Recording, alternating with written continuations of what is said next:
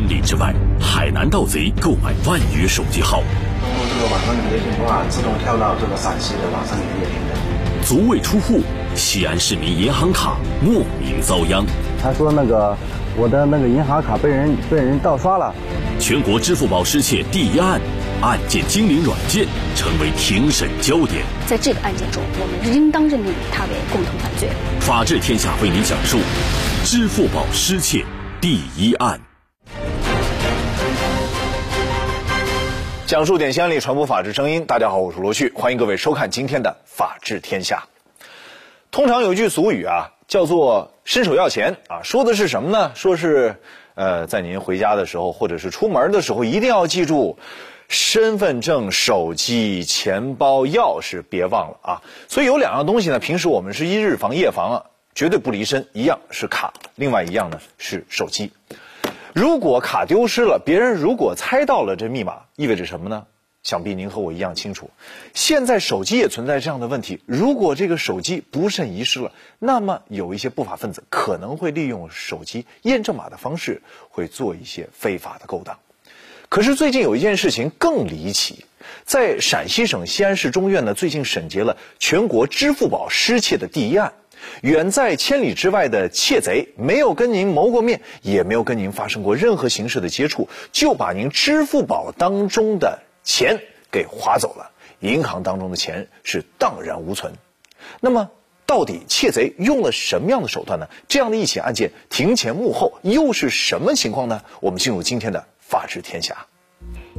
二零一三年十月的一天，西安市民田欢得到警方通知。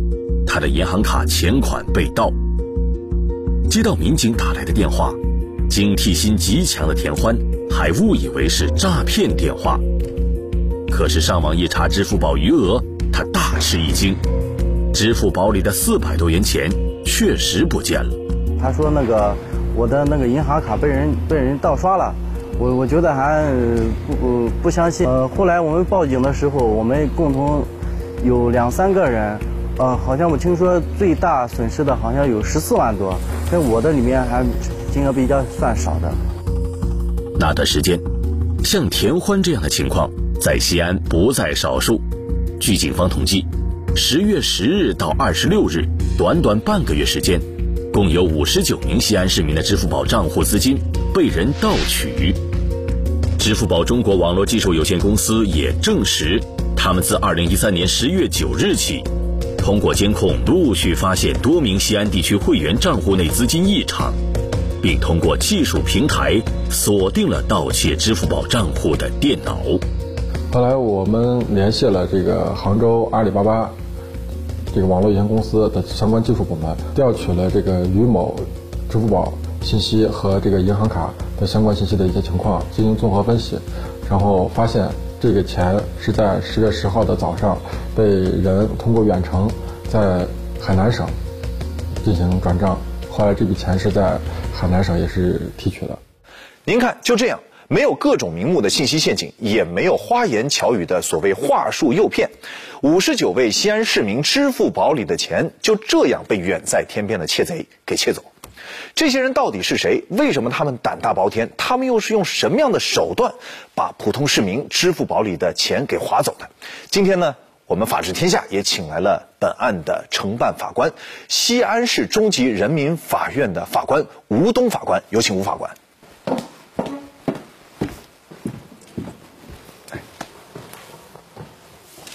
吴东法官你好，罗旭你好。嗯，这五十九个市民，他们账号里面的钱不翼而飞了。那公安机关在跟他们接触之后，是不是发现这五十九个人有一些共性？哦，首先他们这些人都是支付宝的用户。但是全国支付宝用户有很多啊，有好几亿人，为什么是他们受窃？五十九个受害人，他们首先是用自己的手机号码作为了这个支付宝的这个账号。嗯。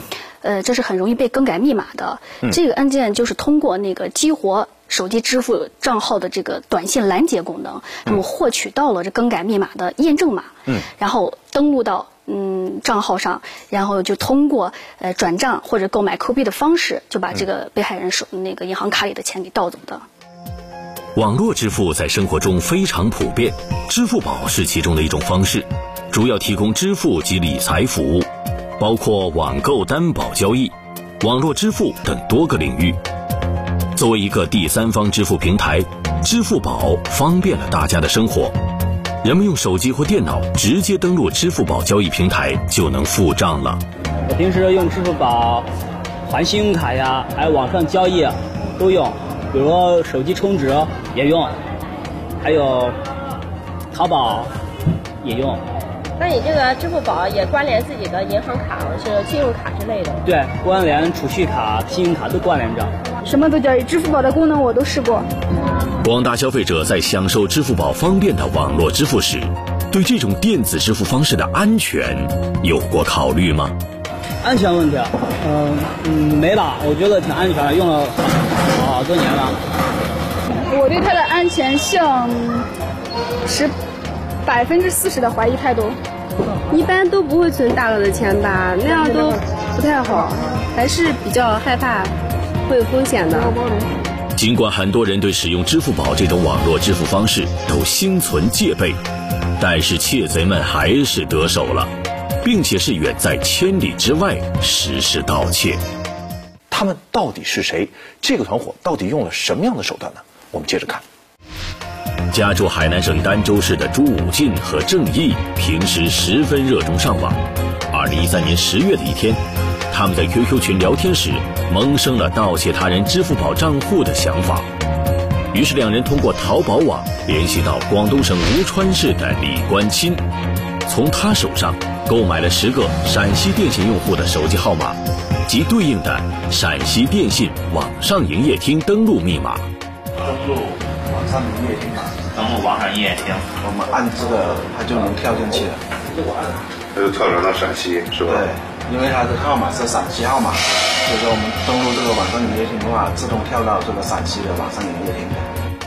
随后，两人利用支付宝平台查询系统筛选出开通支付宝账户的电信手机号码，拦截支付宝银行客户发送到这些手机的短信，随后登录到了与这些手机号码关联的。支付宝平台，然后现在我们就是开始改密码，嗯，就开始改密码。然后我们是 这个，我们刚刚已经测试，它是有支付宝的话，我们就开始改密码。他们是用无线上网卡登录网络后，通过登录客户的手机号和密码，如果提示输入错误，他们可以篡改电信手机用户网上营业厅的短信拦截功能。进而更改支付宝密码，通过网络进入别人的支付宝，将余额存款转入买来的银行卡中，达到盗取被害人钱财的目的。第一次，朱武进和郑毅成功的进入了被害人魏某的支付宝账户，分两次盗走账户上的近四万元钱。随后。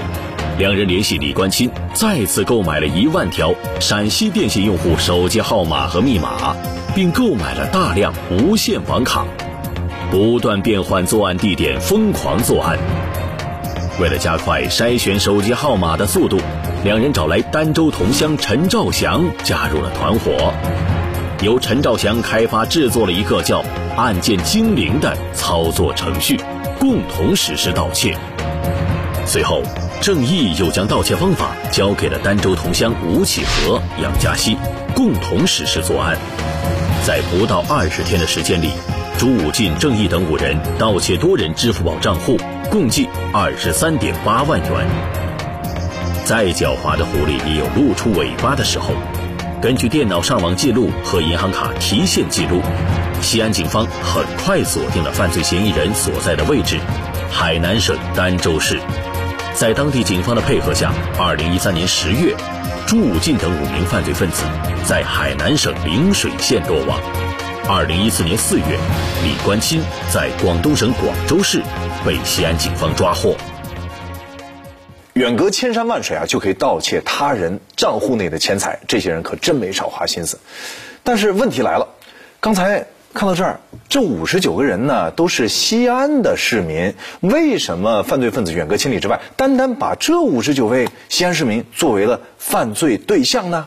您怎么解读？他们这个选择的作案对象是非常随机的，嗯，主要是针对这个手机号码连接支付宝账号的用户。之所以选择作案对象是陕西的，是因为这个案件的那个被告人李关清，他所提供给这些用于盗窃的这个一万多个手机电信用户，他全部是陕西的，而且其中有一个是在西安，这个受害人损失是最大的，而且这个人是在西安报案的。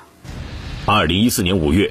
西安市莲湖区人民检察院对此案提起公诉，指控朱武进等五人犯盗窃罪，李关清犯非法获取公民个人信息罪。应该说，这起案件呢是一起新型的网络犯罪啊，它的专业性、隐蔽性都非常强。审理这样的案件，是不是对于法官来说也有很大的难度？主要是审查证据，公安机关在前期侦破的时候还是比较复杂的，因为涉及到这个电子数据的提取等等专业技术。哎，我们在审查证据的时候，也是介于这个电子物证的特殊性，然后对这个电子计算机的这个数据呃的提取以及电子物证的这个鉴定结论，我们都做了程序性和实体性的审查。呃，这个案件的其他证据，我们也做了这个呃真实性和合法性的全面审查。也包括这些证据之间的关联性。嗯，呃，所以我们认定这个案件，它这个嗯盗窃数额，就是根据这个证据的关联性结的结论做出来的。全国首例支付宝盗窃案，一审过后，有人叫屈，有人撤诉，所谓何故？法治天下正在播出，支付宝失窃第一案。邓永峰。是这起支付宝盗窃案的一审法官，谈到案件审理中的困难，他认为对法官来说既是挑战，也是学习。首先，这个案子是一个典型的网络犯罪，因为网络犯罪咱们法院处理也是首例，所以比较慎重。在受理这个案件以后，我们首先就是审查了呃，熟悉案卷，熟悉。被告人供述的这种犯罪方法是不是能够实现他的犯罪目的？本案争议的焦点就在于犯罪数额的认定。呃，针对被告人及辩护人提出的异议，我们认为，根据支付宝公司提供的被害人的详细资料，公安人员从李关清电脑提取的陕西电信的用户资料，各被告人的作案时间、地点、使用的电脑。与各被告人的供述能够相互印证，所以认定了各被告人的犯罪数额。西安市莲湖区人民法院通过审理，于二零一五年一月六号公开宣判：被告人朱武进等五名被告人以非法占有为目的，利用网络盗窃他人账户钱款，均构成盗窃罪。其中，被告人朱武进、郑毅、陈兆祥盗窃数额巨大。吴启和、杨佳熙盗窃数额较大，五人分别被判处一年三个月至五年五个月至不等的有期徒刑，并处罚金。被告人李关钦非法获取一万条公民手机信息，出售给他人，情节严重，构成非法获取公民个人信息罪，被判处九个月有期徒刑。一审宣判后，被告人陈兆祥、郑义。以判决认定的盗窃数额不符，原判对其量刑过重，没有界定主从犯等为由提出上诉。另外，我们关注到这起案件的被告人之一郑毅提起了上诉，他当时的上诉理由是什么呢？哦，他是认为量刑过重，呃，请求二审给他从轻处罚。是，但是后来他又撤诉了，为什么？因为我们在二审审理的时候，呃，上诉人郑毅他表示。自愿服从一审判决，然后他也要求就是早日服刑，然后积极改造，然后就呃在二审这个期间给我们递交了这个撤诉申请。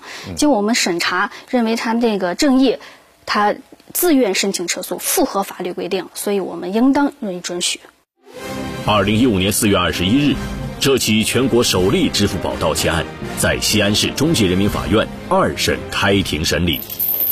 因为你们的目的是要通过这个支付宝去盗钱，所以这个今年案件程序制作完了以后，你们使用它就是为了在这一万多个号码里头筛选出与支付宝连接的这个号码。所以才能去登录支付宝网络，是吧？是的。行。那个陈教授是不是这个意思？你制作的东西是不是这个？是的，我还有一点要补充。你说。每一次复制和粘贴，我们的习惯都是在键盘上操作，所以这个时候就需要鼠标和键盘配合，同时操作嘛。时间一长的话，人会觉得很烦。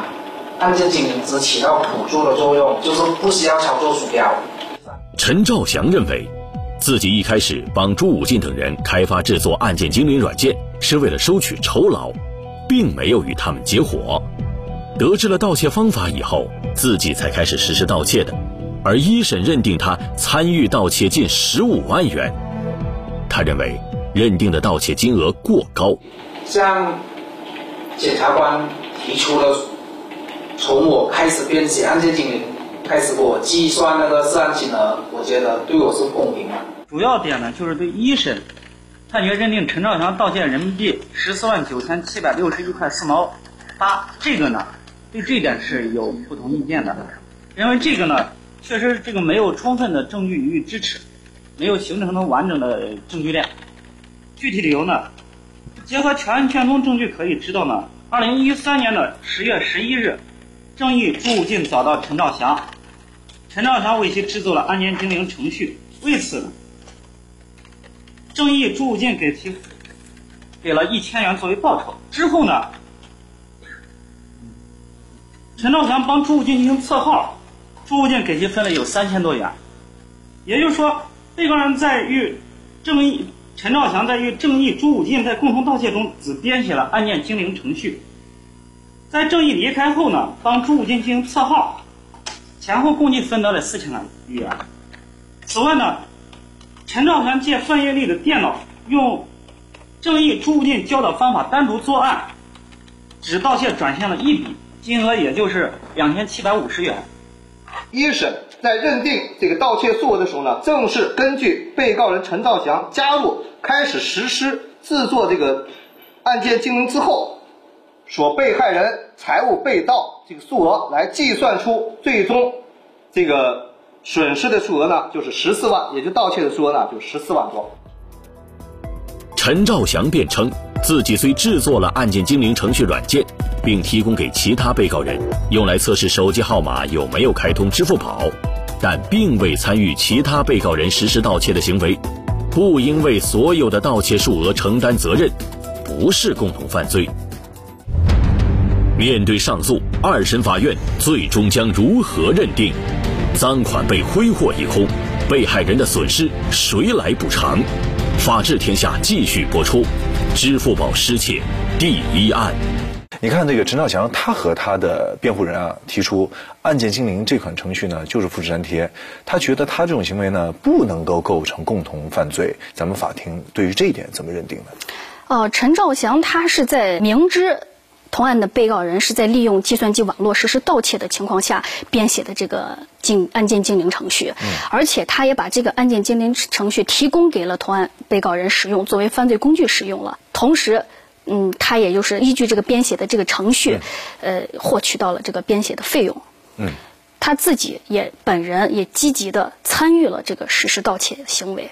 嗯，在这个案件中，我们应当认定他为共同犯罪，而且对他参与这个共同犯罪中所有的全部的盗窃数额承担刑事责任。另外，陈兆祥和他的辩护人还提出一审量刑过重的问题，认为应该依法从轻处罚。您怎么看？呃，原审法院已经依照。那个规范化量刑的标准，呃，根据陈兆祥参与和实施盗窃的数额，呃，以及协助，呃，公安机关抓获同案被告人的立功情节，嗯，做出了从轻处罚。就已经从轻过了啊。对，嗯，呃，本原审的那个判决并无不妥，呃，我们审查以后认为，呃，一审法院认定事实清楚，适用法律正确，量刑适当，对他提出的这个上诉理由以及辩护意见，我们是不采纳的。陕西省西安市中级人民法院刑事裁定书。二零一五年五月十五日，西安市中级人民法院在西安市灵湖区看守所，对上诉人陈兆祥、郑毅以及原被告人朱武进利用支付宝盗窃上诉一案进行了公开宣判。随后，对同案另三名原审被告人目前已服刑期满，二审取保候审人员，法院也分别进行了宣判。准许上诉人郑毅撤回上诉，驳回上诉人陈兆祥的上诉，维持原判。本裁定为终审裁定。好，吴法官，到目前为止呢，这起全国首例的支付宝失窃案，已经算是尘埃落定了。那么回过头再来看这件案件的审理，作为承办的法官，您对我们广大的这个支付宝用户也好，或者我们的市民朋友也好，有一些什么样的建议呢？嗯，在我国不断进步的法治环境里，网络犯罪和保护个人信息已经引起了社会的广泛关注。侦查机关它不但会严厉的打击此类案件，而且也已经对这个做了网络监管做了加强，而且也有这个保护措施。嗯，这个案件案发以后，支付宝网络公司和陕西电信营业厅已经对这个第一时间呃更改了他们这个系统设置，也加强了防范措施。鉴于短信过滤业务在嫌疑人实施作案的过程当中发挥了重要的作用，支付宝安全团队呢向警方一起向陕西电信提出了业务安全规则的调整要求，关停了短信过滤这样的一个业务，彻底消除了可能因短信过滤给用户带来的资金安全问题。还有一个问题，我们也很关心，这五十九位被害人，他们账户的损失谁来赔偿？呃，这些被害人的损失还应当是由这个被告人来承担的。原审判决中已经做出了这个未追回之赃款继续追缴，也就是说，无论以后被告人有有了经济偿还能力了，他都应该承担这些被害人的损失。目前，被盗款项已经被被告人挥霍一空，被害人的损失由谁来补偿呢？相关网络支付机构也给出了补救措施。根据支付宝安全保障服务规则，未经本人，也就是账户本人授权的情况下发生的资金损失，支付宝都会通过合作的保险公司对用户进行先行赔付。关于支付宝失窃第一案，我们的法律专家到底如何点评呢？我们听听专家说法。我想这个案件最大的价值就是给了我们一个警示作用。这个警示作用呢，我们来分别说两个方面。一方面，对于掌握客户和公民信息的单位和个人，你有义务去保证不泄密，因为一旦泄密，就可能造成今天这个案件所带来的后果。第二个，作为我们自己本身，也要有一个基本的防范意识，防范自己的信息泄密，防范自己的这种网络上在交流的过程当中保护自己，这是当务之急，也是为了明天。我们必须要去做的。好，谢谢专家说法。的确，在互联网如此发达的时代，用手机购物或者在网上购物是再平常不过的事情了。但是呢，我们也一定要提高防范的意识。另外，还有几个小建议提示给大家。第一，就是如果需要我们去设置密码的时候呢，千万不要设置的过于简单，设置的稍微复杂一点，这样有便于提高安全性，减少损失的风险。还有，我们在外如果遇到有开放的 WiFi 环境的时候啊，最好不要用手机购物，要不可能会有隐患哦。另外就是，如果需要绑定银行卡的话，最好不要用您的主要银行卡，我们可以选择一些小额的啊，里面钱不是太多的银行卡来进行绑定，这样也可以减少风险啊。最后还要提示大家的是，在网络环境下购物的确还是有风险的，千万不要放松警惕。好，今天的节目到这里就告一段落，我们再次感谢吴东法官和您的同事们为支付宝失窃第一案的审理工作所做的努力，谢谢吴法官。谢谢主持人。嗯，谢谢各位收看我们今天的节目，咱们下期《法治天下》再见。